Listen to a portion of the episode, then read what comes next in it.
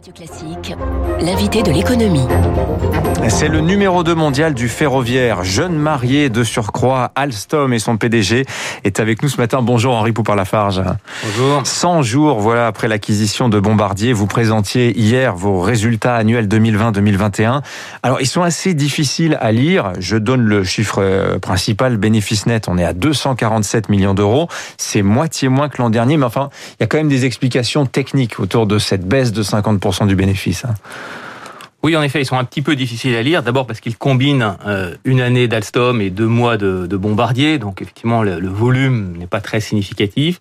Et quant au résultat net, il intègre un certain nombre d'éléments exceptionnels. Euh, le coût de l'acquisition de Bombardier, qui est quand même assez élevé. Euh, le coût, euh, bien sûr, des mesures sanitaires euh, que nous avons prises.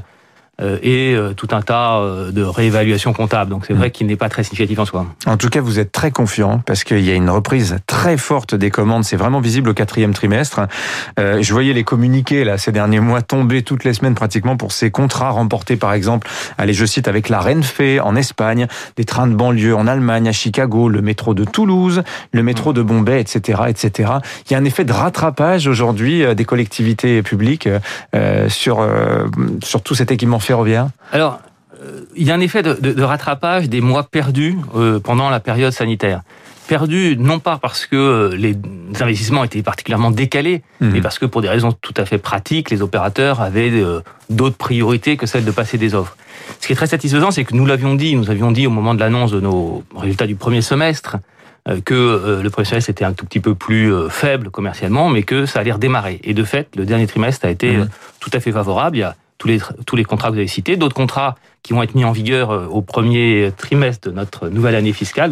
Il y a une vraie dynamique positive euh, pour euh, l'avenir. Est-ce que vous n'avez pas eu peur quand même à un moment parce que on voyait les trains de banlieue, les métros se vider avec la pandémie et il y avait ce discours des, des opérateurs de transport qui disait il y a quand même une inquiétude, on n'est pas certain que tout le monde revienne après crise. Vous avez, je ne sais pas, euh, en, en France, des opérateurs qui disaient peut-être que le trafic va rester à quoi 50, 60% de ce qu'il était avant crise. Et ça, évidemment, pour vous, c'est un très mauvais signal. hein.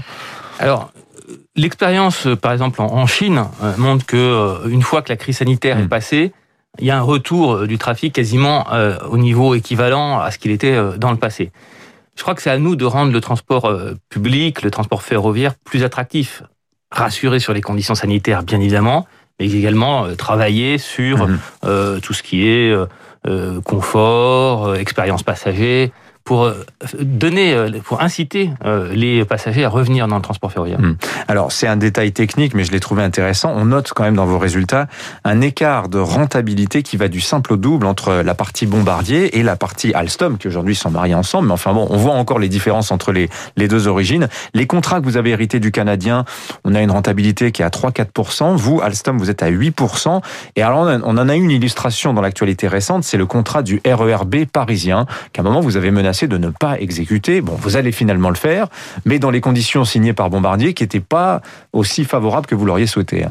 Alors, d'une manière générale, ce que, vous dites est vrai, le, le portefeuille de projet de Bombardier euh, est euh, moins profitable, si on peut dire, que celui, euh, celui d'Alstom. Ça tient à, notre histoire, ça tient aussi à tous les efforts que nous avons fait dans les dix dernières années pour redresser également Alstom et pour l'amener à ce niveau de rentabilité.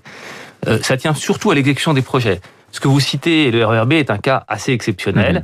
dans lequel nous n'étions pas euh, confortables avec euh, les termes et les conditions, la partie technique, la partie euh, délai qui avait été promise par, par Bombardier en consortium avec un autre Mhm. constructeur. Vous gagnerez de l'argent sur ce contrat. Et donc maintenant, nous avons discuté, comme vous l'avez dit, nous avons repris l'exécution euh, du contrat dans les conditions qui nous semblent satisfaisantes et euh, le contrat se déroulera de manière satisfaisante pour tous les parties. Alors Alstom aujourd'hui c'est quand même une belle entreprise, hein, 17 milliards d'euros euh, de, chiffre d'affaires. Vous êtes à plus de 70 000 salariés, 17 500 ingénieurs. C'est vraiment une boîte qui produit de l'innovation. Et alors évidemment ils viennent de deux sociétés, Alstom et Bombardier. Comment ça se passe l'intégration entre deux entreprises qui sont sensiblement de même taille? C'est toujours une phase un petit peu délicate en ces premiers mois de mariage, si je puis dire. euh. Euh, Absolument. Alors, ça se passe extraordinairement bien. Euh, c'est euh, À ce des- point-là, Ah oui, c'est Ouais. vraiment, euh, pour reprendre votre comparaison, on est dans la lune de miel. Donc, euh, on, on est dans un moment où les deux corps sociaux euh, ont euh, vraiment la conviction, et on le voit dans les sondages internes qu'on fait, que cette opération est positive pour les deux entreprises et sera même positive pour chacun des employés, leur donnant plus d'opportunités, plus de visibilité. Et, c'est très vrai chez nos nouveaux collègues qui viennent de, Bombardier. Vous l'avez rappelé, ils, viennent d'un environnement qui était plus difficile, dans lequel ils avaient plus de défis. Ils retrouvent chez Alstom un environnement qui va leur permettre, qui va leur donner une stabilité, une sérénité, qui vont leur permettre d'exprimer leur talent. Euh, donc euh, oui, cette première phase, et j'insiste là-dessus, cette première phase, et les 100 premiers jours, si on peut dire, mhm. se sont extrêmement bien déroulés, ce qui nous permet d'ores et déjà de travailler sur le fond de la matière. Alors Steve, on avait eu la polémique d'ailleurs, euh, euh, puisque je rappelle que Bombardier est une entreprise canadienne. Euh, ils sont implantés en France, mais c'est une entreprise canadienne. Il y a eu cette polémique sur la tentative de rachat de Carrefour par le Canadien Couchetard, qui a été bloqué par la France. Et vous avez eu peur à ce moment-là? Vous vous êtes dit, est-ce qu'il n'y a pas un risque de retour de bâton, étant donné que là aussi on était sur une opération transatlantique alors, euh, bien évidemment, euh, nos amis canadiens nous en ont parlé de cette polémique. Il y a eu cette polémique au, Canada. Euh, notre opération faisait consensus mhm. au, Canada avant l'opération que vous citez. Et donc, non, elle n'a pas été remise en cause à aucun moment. mais c'est certes, ça a été un moment de discussion. Bon, alors parlons maintenant de ce qu'on fait aujourd'hui concrètement chez Alstom, parce qu'on a parlé beaucoup des contrats, mais parlons maintenant des trains. Il y a deux grands axes d'innovation euh, sur lesquels vous travaillez en ripou par la fin chez Alstom. D'abord, alors euh, c'est pas très surprenant, il y a le vert, c'est-à-dire euh, notamment l'hydrogène. Vous travaillez beaucoup sur l'hydrogène. Pourquoi c'est intéressant de faire des trains qui roule à l'hydrogène, Henri Poupard-Lafarge Fondamentalement, effectivement, c'est un train qu'on a lancé il y a quelques années et qui a été adopté au départ en Allemagne et maintenant beaucoup de pays l'adoptent. Mm. L'Italie, la France, l'Espagne, l'Angleterre. Alors parce qu'il y, a des raisons euh, euh, très simples. Ça coûte extrêmement cher d'électrifier une ligne. Vous savez, tirer des caténaires sur des kilomètres et des kilomètres, ça coûte très très cher. Ça coûte euh, un million et demi, à 3 millions au kilomètre. Ah, au kilomètre. Donc pour les lignes qui ne sont pas denses, euh, et c'est beaucoup plus euh, économique, beaucoup plus euh, rentable, si on veut verdir la flotte, qui est bien un prérequis, de transformer des trains diesel en trains à hydrogène. Ça nécessite pas plus d'infrastructures que celle des trains diesel. Il faut mettre bien sûr une station de recharge à hydrogène en dépôt, mais c'est rien par rapport à kilomètres et des kilomètres de, de, de, caténaires. Et donc ça paraît la solution mmh. la plus viable, à la fois techniquement, et financièrement. Et, donc, euh, c'est pour ça que progressivement, l'ensemble des pays s'y mettent, puisque tous les pays ont promis euh, de remplacer toute la flotte diesel d'ici 10 euh, ans. Et ça commence à se vendre alors que vous avez lancé le produit, je crois, il y a quand même maintenant 7 ans. Ça fait 7 ans qu'il y a un train à hydrogène dans le catalogue Alstom. Alors, ça fait 7 ans qu'on a, qu'on a lancé la recherche sur le produit. Les, premiers prototypes ont été mis en service il y a 3 ans en, Allemagne. Ah, et, et, la première ligne va être complètement en service l'année prochaine, c'est-à-dire qu'il y aura une ligne où il n'y aura que des trains à hydrogène. Alors, si je vous ai bien compris, c'est bien pour les petites lignes, mais un TGV à hydrogène, euh, étant donné l'intensité du trafic, ça n'a pas vraiment de sens Non, non, ça n'a pas de sens. D'ailleurs, euh, euh, tous les TGV aujourd'hui sont sous caténaire. Des, ça n'a de sens que pour remplacer des trains diesel ou alors sur des lignes très peu denses. Mais hmm. non, non, ça ne sera pas pour des TGV, ça ne sera pas pour des métros, ça sera pour des trains régionaux et des locomotives également puisqu'il y a beaucoup de locomotives diesel, comme vous le savez. Puisqu'on parle du TGV, est-ce que vous avez une inquiétude sur le contrat SNCF, sur le TGV du futur? La compagnie vous a commandé une 100, euh, rames, je crois que c'est le chiffre est tout rond.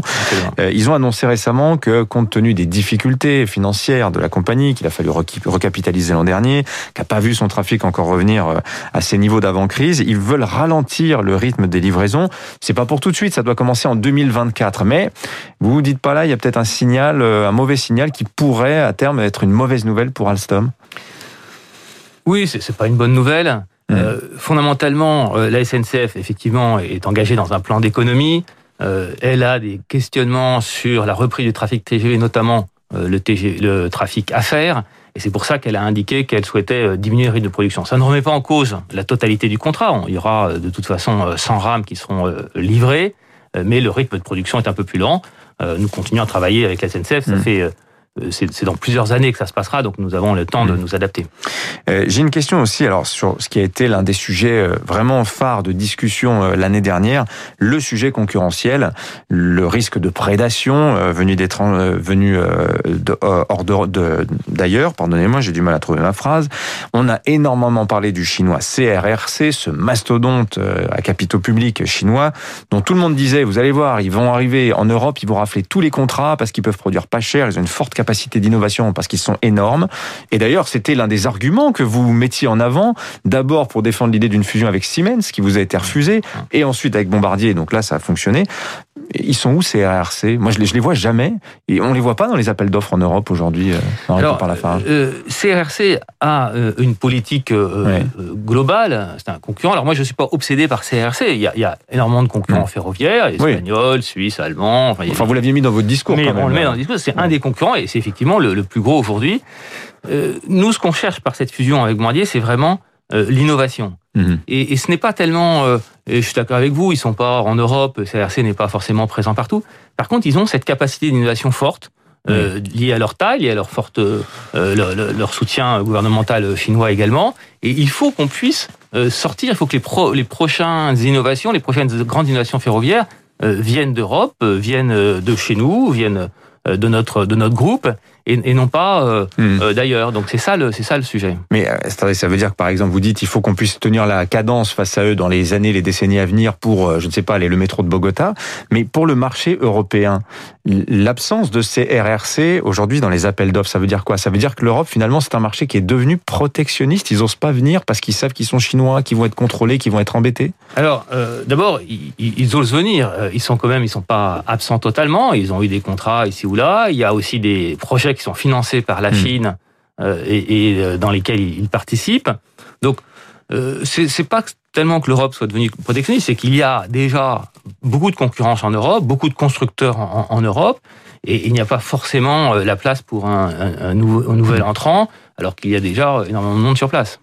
En tout cas, merci d'être venu nous voir. Henri Poupard-Lafarge, le PDG d'Alstom, avec ses résultats, on le disait, donc difficilement lisibles, mais attendez de voir ceux de l'an prochain. Euh, là, il y aura un an de recul de fusion avec Bombardier, avec qui ça se passe extrêmement bien. C'est le message que vous nous avez fait passer ce matin. Merci à vous. Dans un instant, chers auditeurs, restez avec nous les titres de la presse.